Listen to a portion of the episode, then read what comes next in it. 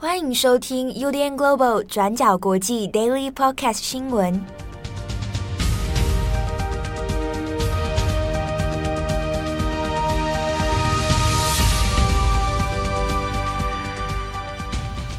Hello，大家好，欢迎收听 UDN Global 转角国际 Daily Podcast 新闻。我是编辑七号，我是编辑木仪。今天是二零二二年八月十七号，星期三。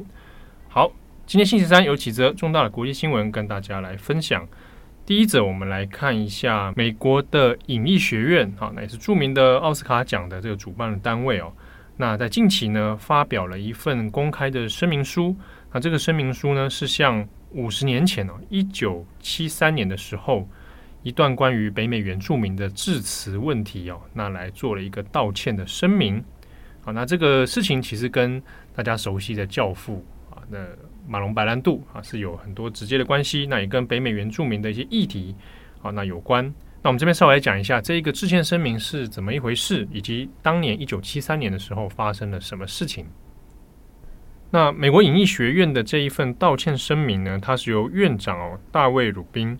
在今年六月十八号的时候就写了。不过呢，因为近期哦一直到八月十五号，因为要确定举办一场对话和解之夜的活动，那这个事情呢才由外媒呢接连报道，然后引发了社会的关注哦。那这封道歉信，它其实是由鲁宾自己署名，然后呢写给一个北美的原住民女生哦，叫做小羽毛。那小羽毛现在已经是七十五岁了。那主要针对的事件就是将近五十年前哦，一九七三年的时候，在奥斯卡颁奖典礼上面所发生的一段风波。那以及后续其实产生了一些歧视的效应哦。那我们看一下当年发生什么事情。当时的奥斯卡奖是第四十五届哦，一九七三年的时候，那那一年很大的一个热门影片就是《教父》哦，这个由科波拉所指导的。那入围了十项的大奖，那其中也包括了像是最佳影片，然后最佳男主角。那最后《教父》这部片呢，是只拿到三项哦，就是最佳电影，然后最佳男主角跟最佳改编剧本。那最佳男主角就是马龙白兰度本人，那在《教父》当中就是饰演教父柯里昂。好，那当时的奥斯卡颁奖典礼上面呢，正在要宣布最佳男主角的得奖人哦。那最后当然就是众望所归，那就颁给了马龙白兰度。不过在宣布他的名字的时候，呃，马龙白兰度本人是没有在现场的。那准备要领奖的时候呢，是由一个北美原住民的女性啊，就是小羽毛，那来代替马龙白兰度来上台领奖。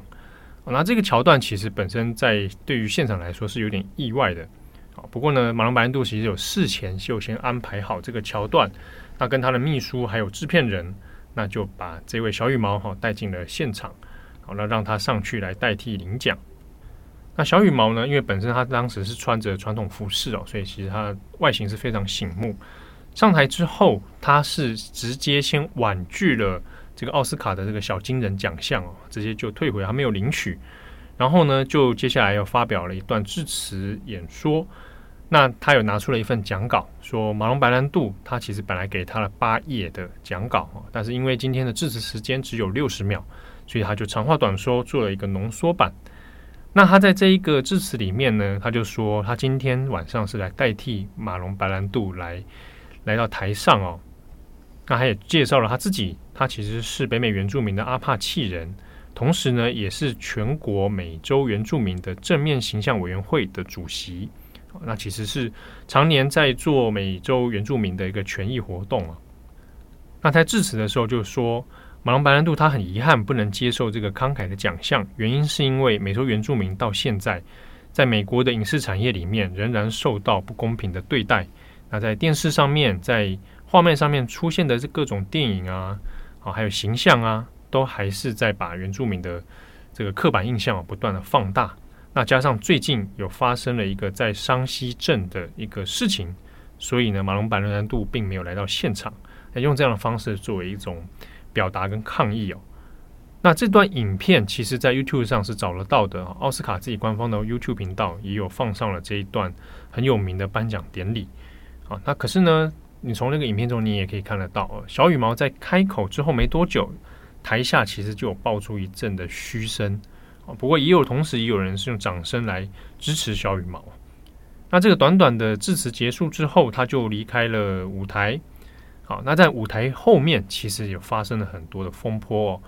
那根据一些当事人的回忆，有讲到说，其实后台哦就有男明星其实非常的不爽啊，是被激怒了。这个被激怒的男明星呢，甚至是说有出动了五到六个保安人员来压制他，哦，怕他说冲上台去把小羽毛整个人拉下来。这个男明星呢，就是很有名的约翰韦恩啊，John Wayne，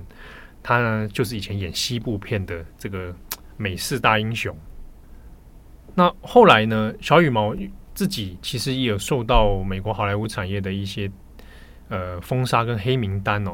就把他呢列入了不合作往来的对象。那他其实本来也是有从事模特儿演员的相关工作。好，那他的爸爸是北美原住民，妈妈呢是欧裔的白人。那一九七三年的时候啊，就颁奖典礼的当天，那个时候小羽毛呢年龄是二十六岁。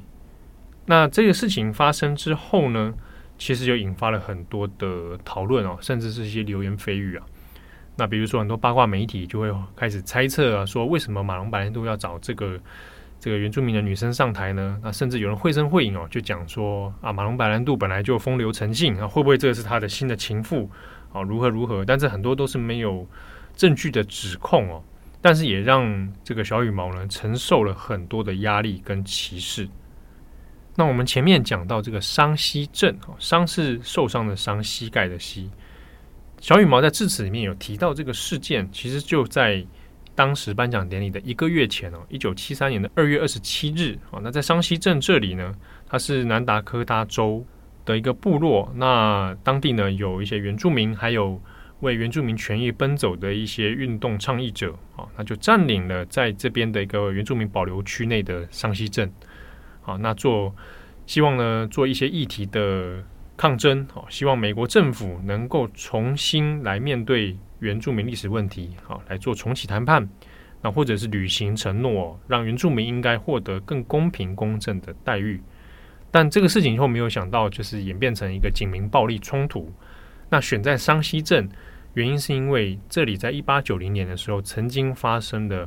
美国的这个白人哦屠杀原住民的事件，哈，桑溪镇大屠杀，所以选在这里是有它的历史意义的。那后来这个维权运动哦，这个倡议运动演变成暴力冲突之后，马龙白兰度本人对这件事情就是他长期其实是关心原住民的议题啊，那所以他用这个颁奖典礼的缺席啊，请小羽毛上台来表达他的抗议。好，那小羽毛本人后来呢，当然就也很难在好莱坞产业待下去。不过他就长期以来就是在针对北美原住民的文化啊，传统文化的传承。然后权益的议题在奔走啊，那到现在仍然是在活跃当中。那前几年呢，他还有接受访问啊，就讲到说，哎，回忆一下当年一九七三年的时候发生的这个事件呢，你会不会后悔啊？或者是你的感想如何？那小羽毛本人都蛮乐观的啊，那也完全不会后悔。他也说很荣幸可以跟马龙白兰度在这个议题上面哦共同奋战。不过呢，当然对比之下，马龙白兰度是一个。好莱坞的男星啊，他在这一个议题之后，那其实他的演艺事业并没有受到太多的影响，但是小羽毛本人哦，在好莱坞产业就因此反而受到很多的重伤，还有甚至是列入黑名单。那直到现在哈，到了今年，美国影艺学院才针对这个事情，那做了一个正式的道歉。那原本预计呢，今年的九月会再举办一个和解之夜的活动，那也会邀请小羽毛本人来参加。在这个活动上面呢，会来朗读这一个道歉信。那包含影艺学院，还有包含其他外媒呢，都有在访问小羽毛。好，现在他已经七十五岁了，就问他说：“那你怎么看这个道歉信？啊，已经迟到了五十年。”那小羽毛本人呢，就当然是乐于接受啊。那他也很幽默的开这个玩笑说：“啊，我们原住民是很有耐心的啦，也不过才五十年而已啊。”好，那小羽毛有补充说：“这个幽默感啊，是他们的生存之道。”好，那有关这段故事啊，小羽毛本人的成长背景，那也欢迎参考今天的转角国际过去二十四小时，我们在网站上面有全文的报道。好，那下一则我们来看一下澳洲。澳洲总理艾班尼斯近期指出说，前总理莫里森在疫情期间秘密任命他自己做财政部长、卫生部长和资源部长，等于是一手掌握了三大权力。而且国会选民和莫里森的好多个阁员是完全不知道这件事情的。那总理艾班尼斯他就说，莫里森在二零二零年三月接掌了公共卫生工作和相关的金融投资。接着，在二零二一年四月接手了资源部，然后又在同年五月又执掌了内政部。他个人觉得莫里森这个举动是把权力过度集中在他一个人的身上，他觉得不合乎常理，更是大大破坏了澳洲的民主，所以他已经就这件事情来展开调查。而针对这个事件呢，澳洲总督赫尔利他也在八月十五号证实。自己当时是签署了允许莫里森秘密兼任三个部长职位的行政文书。那他也表示说，这个举动其实是符合澳洲宪法的第六十四条。但是，艾班尼斯跟莫里森的政府阁员，还有很多法律人士都表示说，这件事情其实最大的问题就是在莫里森他选择保密。虽然卫生部长亨特他表示自己是知情的，也同意跟莫里森来分享卫生部长的这个决策的权利，但是同期的财政部长科尔曼他却是一直到今天才知道，哦，原来自己在任内的时候，权力是被莫里森来共享的。那莫里森在兼任资源部长的这个期间呢，也曾经动用职权来驳回澳洲沿海的天然气探勘计划。而且当时的这个资源部长皮特，他也在这件事情上跟莫里森有相左的意见。那对于这整件事情呢，莫里森他本人的解释是说，他会在阁员和国会不知道的情况之下来兼任首长，目的就是要应对疫情造成的这个紧急的威胁。那他也坚称说，这个决定其实只是为了要保障政府的运作，他并没有想要用这种方法来抵触卫生部长、财政部长和资源部长的职权。而针对科尔曼说自己当时身为财政部长却完全没有被告知，莫里森他只回应说，呃，没有告诉他是一个疏忽，而且也表示自己觉得很抱歉。好，那下一则我们来看一下美国 FDA 有关于助听器的一个政策。好，美国食品药品管理局 FDA 它发出声明表示，未来美国十八岁以上轻度到中度听力受损的成年人都不需要处方签就可以临柜购买部分的助听器，但是听力严重受损的人，还有十八岁以下的儿童和青少年，还是需要持有处方签才可以购买。会祭出这个新规定呢？FDA 解释说，目的是要扩大使用助听器的普及率，还有降低成本，以及鼓励用新的科技来开发出更好的助听设备。那最快呢，这些非处方的助听器就会在十月中开始在线上和实体零售的商店来销售。那目前美国差不多有大概三千万名的成年人有听力上的问题。但只有大概五分之一的人会去选择使用助听器，而一般助听器在美国的价格大概是介于一千四百美元到四千七百美元之间，也就是说，光价格最便宜的助听器在美国就要差不多台币四万块，而且贵的也会超过台币十四万元以上。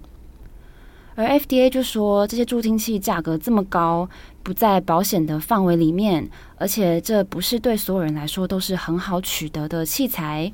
再加上社会普遍对于使用助听器的人还是存在了一些偏见，所以才会让高达五分之四的人不愿意来使用。而 FDA 就估计说，在规则生效以后，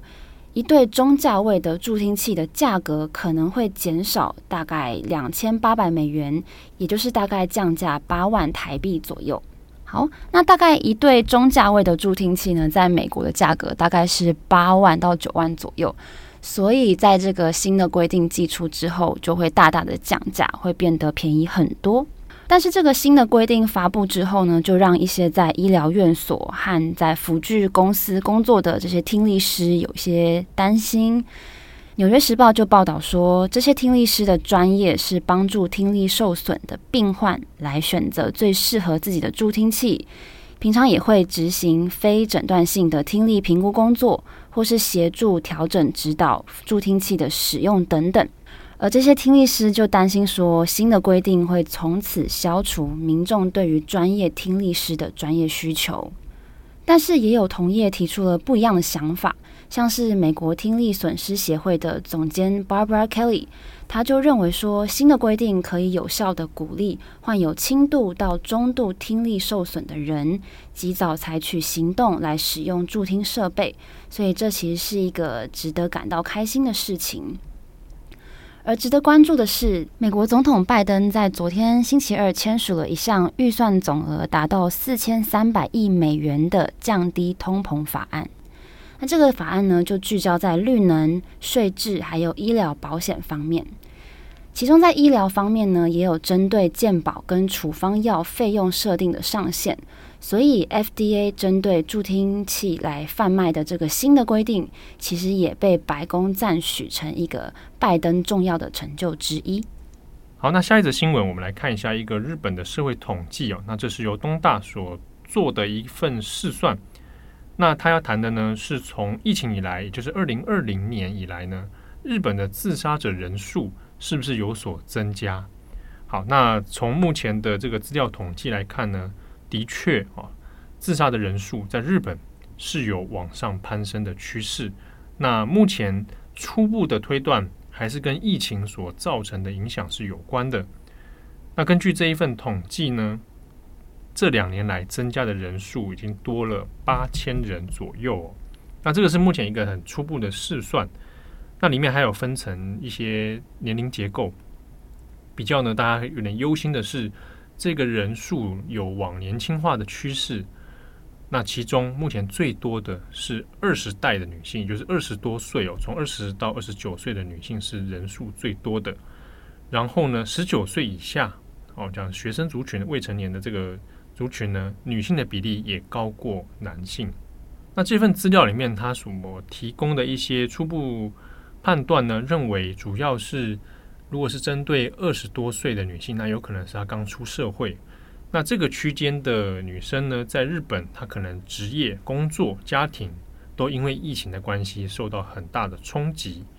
那除此之外，是这个非典型的劳雇哦，就是派遣工啊啊这样的状况呢，女性是多于男性的，所以很有可能是在疫情之下的各种经济冲击，而导致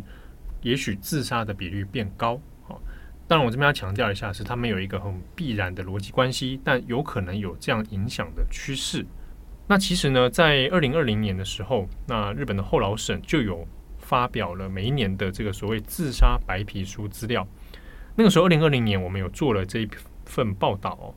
那当时日本其实是很震惊的，是说本来自杀率这件事情在日本是已经连续十年是逐年下降的哦，觉得说哎，好像有在控制好这个。自杀人数的问题好像有改善的迹象了，比如说二零一九年总自杀人数从这个变成是两万一百六十九人，好，那那个是从一九七八年以来最低的数字，好，而且是每一年不断在往下降。那当时这一份白皮书资料里面有讲到是，呃，年轻世代里面死因的第一名就是自杀，好，那这个年轻世代指的是十五岁到三十九岁。所以日本政府已经注意到说，这个年轻人而出现自杀率偏攀高的这个现象是一个很难解的问题哦。可是每一年日本政府虽然说看到报告是这样子哦，整体自杀率有下降，但是年轻族群自杀率升高。虽然都觉得很忧心，但实际上好像又拿不出什么特别的办法。但调查之中又发现说，未成年人里面。可能就是因学校的问题、人际关系哈，比较是造成自杀的主因。但实际上，呃，好像到目前为止也没有办法有一个具体的解决方案哦。那现在呢，又看到这个疫情以来这个统计啊，那所以其实日本政府也是蛮头痛的。那当时二零二零年的时候，因为才刚因为疫情的冲击哦，那个时候日本警察厅就有说。现在目前初步的统计，在二零二零年的夏季开始的时候，就已经注意到自杀的人数已经在不断的往上攀升了哦。那现在二零二二年了，那其实已经的确哈，这个现象是明确的啊。那当然各界当然都希望说有一些各种办法能够来预防啊，主要在于说你有求助的管道啊等等之类的。好，那今天这个新闻也分享给大家啊，希望大家也可以留意一下哦，不管是你自己本人啊，或者是说你周边的亲友啊，那可以留下他们的身心状况。那如果遇到一些难解的问题，那其实还是有很多可以求助的管道，或者是可以商量的一些对象啊，或者是单位啊。那可以平常我们多留意一下这些方法，那说不定有的时候会派上用场。好，那感谢大家的收听，希望大家珍重每一天。我是编辑七号，我是编辑木仪，我们下次见喽，拜拜，拜拜。感谢你的收听，想知道更多详细资讯，请上网搜寻转角国际。